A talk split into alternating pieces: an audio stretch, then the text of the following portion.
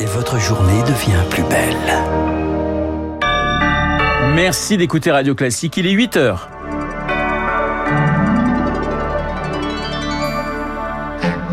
La matinale de Radio Classique avec Renaud Blanc.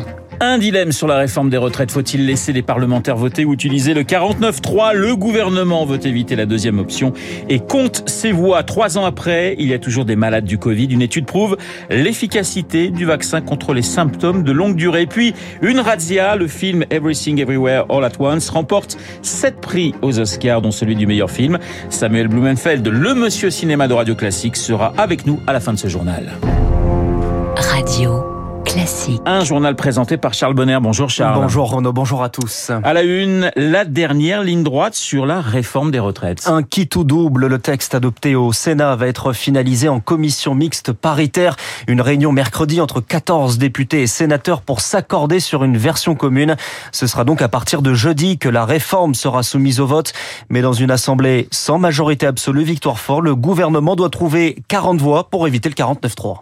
On m'a prévenu, Elisabeth Borne va m'appeler, raconte un député du camp présidentiel indécis. Si Matignon prend le temps de décrocher le téléphone, c'est que les voix manquent. Il nous faut 10 voix de marge pour aller au vote, raconte un pilier de Renaissance. Mais côté LR, un gros point d'interrogation. On avait 42 voix pour à droite, on en a peut-être plus que 27 aujourd'hui, avance un proche de l'Élysée. Avec un groupe LR divisé, le vote n'est pas assuré, le 49-3 n'est donc pas écarté. Et cette menace trotte dans la tête des députés. S'il fallait retourner aux urnes, peuvent-ils regagner la confiance des électeurs en ayant voté une réforme épidermique pour beaucoup de Français. On me demande de divorcer de ma circonscription pour le gouvernement, tranche une députée de la majorité, pas encore convaincue. Alors le camp présidentiel met les bouchées doubles.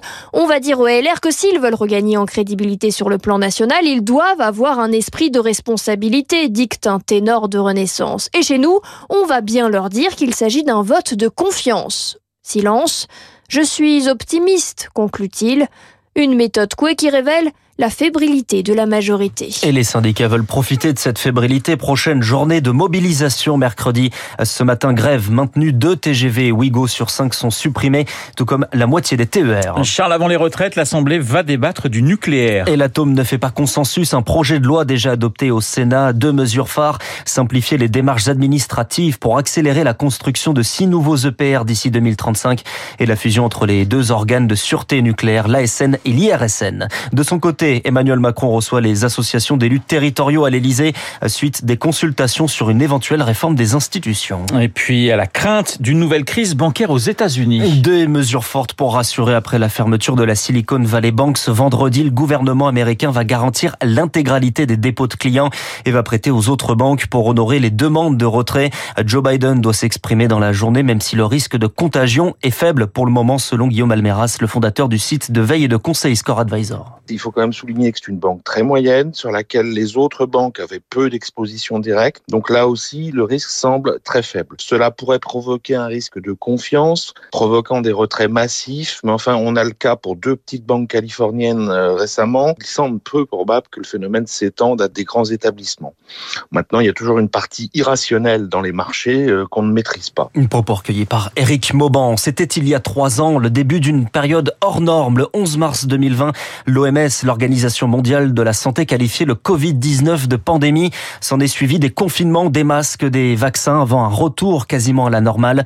Pourtant, certains sont encore malades. Des Covid longs. Une équipe de l'Hôtel Dieu à Paris a publié une étude selon laquelle une injection de vaccin diminuerait les symptômes. Rémi Pfister. Fatigue, essoufflement, perte de l'odorat, maux de tête. Les 900 participants de cette étude ressentaient chacun en moyenne une dizaine de symptômes de Covid long.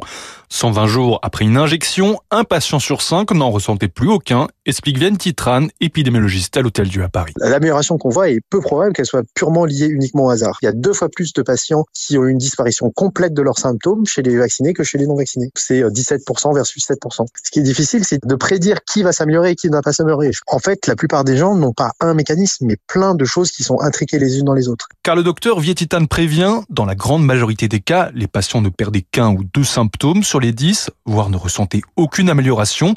Mais l'intérêt de cette étude, c'est surtout de comprendre les différents mécanismes du Covid long avec en ligne de mire l'hypothèse d'une charge virale toujours présente. On pense que c'est qu'il y ait des réservoirs de virus quelque part dans l'organisme avec des virus persistants. Et le fait qu'en fait on ait une efficacité de la vaccination, bah, ça soutient ces hypothèses. Et euh, ça nous aide à mieux comprendre l'hétérogénéité du Covid long. Une autre étude va se mettre en place. Elle analysera le sang des 17% de patients totalement guéris.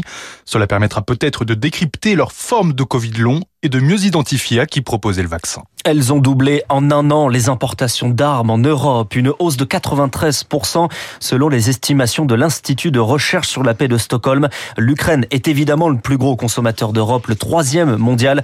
Les autres pays européens comme la Norvège, la Pologne et l'Allemagne ont relancé également leur politique d'armement. Pratiquement 8h06 sur Radio Classique. La 95e cérémonie des Oscars se tenait cette nuit et Charles, un film loufoque et déjanté, a raflé sept statuettes. Oui, le vainqueur est Everything Everywhere All at Once, meilleur film, meilleure actrice, meilleur second rôle masculin et féminin. Le film à l'Ouest, rien de nouveau, remporte celui du meilleur film étranger et trois autres statuettes. Bonjour Samuel Blumenfeld. Bonjour Renaud. Voilà, le monsieur cinéma de Radio Classique est en ligne ce matin avec nous. Everything Everywhere n'est pas sorti en France au cinéma, hein, je crois. À Si, l'Ouest, si, si, si, si. Il Si, est sorti si, Il est sorti. Il est sorti. Si tu veux, à la fin, de- à la fin de l'été. Euh, mais on va dire que c'était une, c'était une sortie relativement discrète. Oui, voilà, c'est ça, c'est ce que je voulais dire. À l'Ouest, rien de nouveau, c'est un film Netflix. Est-ce que c'est pas un peu étrange tout de même, ce palmarès euh, des Oscars avec deux films qu'on a peu vus ou pas vus d'ailleurs sur grand écran?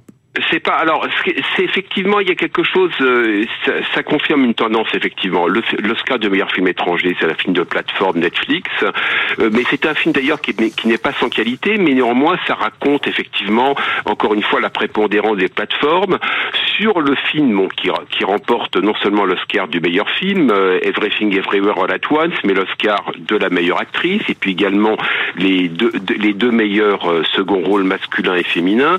C'est un film qui est sorti aux États-Unis au mois de mars dernier. C'est-à-dire que véritablement, à une époque, euh, qui a été un succès surprise, euh, je veux dire succès surprise dans un pays qui se remettait, je veux dire, dont, les salles de cinéma se remettaient du Covid, et c'était un succès, c'est un film qui peut petit à petit a fait 100 millions de dollars de recettes, mais véritablement selon un modèle quand même peu courant, euh, presque de bouche à oreille. Et c'est un film qui est produit par une toute petite compagnie qui s'appelle A24. C'est pas un film qui est produit par un grand studio, un grand studio de cinéma euh, comme Warner, Universal ou Disney. Donc véritablement, c'est un film qui a une carrière pour le moins atypique. Qu'est-ce qui vous plaît, Samuel, dans ce palmarès? Moi, ce qui me plaît, moi, je dirais, c'est, plutôt c'est ce que je remarque plutôt parce que bon, euh, le, film couronné, Everything, euh, Everything Everywhere All at Once, n'est pas tout à fait ce que je préfère véritablement au cinéma, euh, tout simplement parce que c'est un film qui, qui me semble un petit peu allier différents types de récits, euh, qui propose justement, je veux dire, qui, qui pour prendre le terme à la mode, s'inscrit dans le métaverse, donc qui raconte euh, plusieurs histoires en une et qui en raconte tellement que je ne sais plus laquelle il raconte. Mais ce que je remarque euh, véritablement, ce qui est notoire dans ce palmarès, c'est que c'est un film qui met en scène justement une famille d'origine asiatique.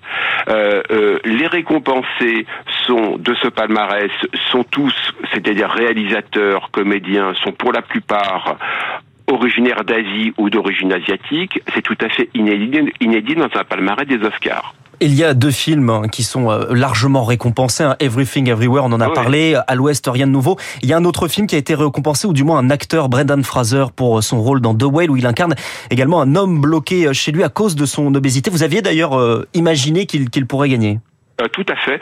Euh, je pensais qu'il gagnerait. Il a gagné. Si vous voulez, c'est euh, ce qui est frappant, c'est que il joue dans un film. C'est un film mis en scène par Darren Aronofsky, qui avait auparavant mis en scène The Wrestler avec Mickey Rourke.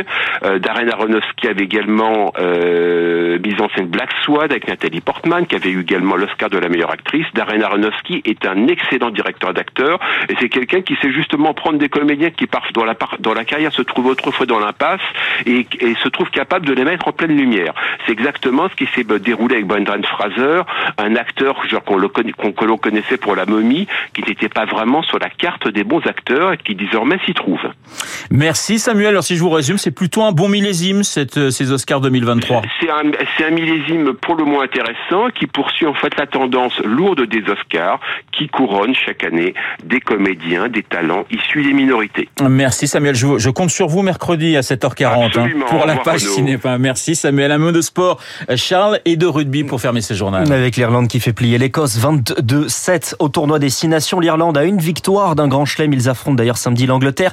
Des Anglais battus très largement par la France. Samedi 53-10, c'est la plus large victoire de l'histoire du 15 de France contre l'Angleterre. Oui, avec 7 essais à la clé, c'est effectivement un match tout à fait exceptionnel de la part des Bleus. La presse anglaise s'est déchaînée contre le 15 de la Rose.